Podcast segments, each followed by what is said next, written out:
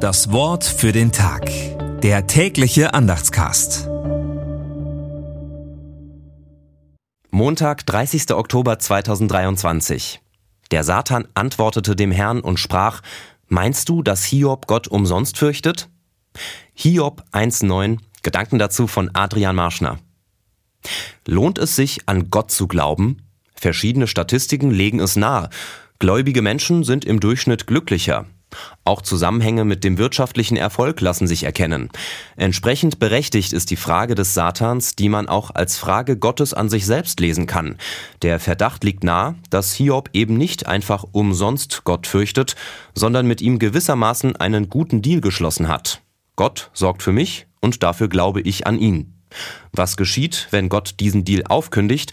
Unter anderem darum geht es im weiteren Verlauf des Hiob-Buchs. Das Wort für den Tag.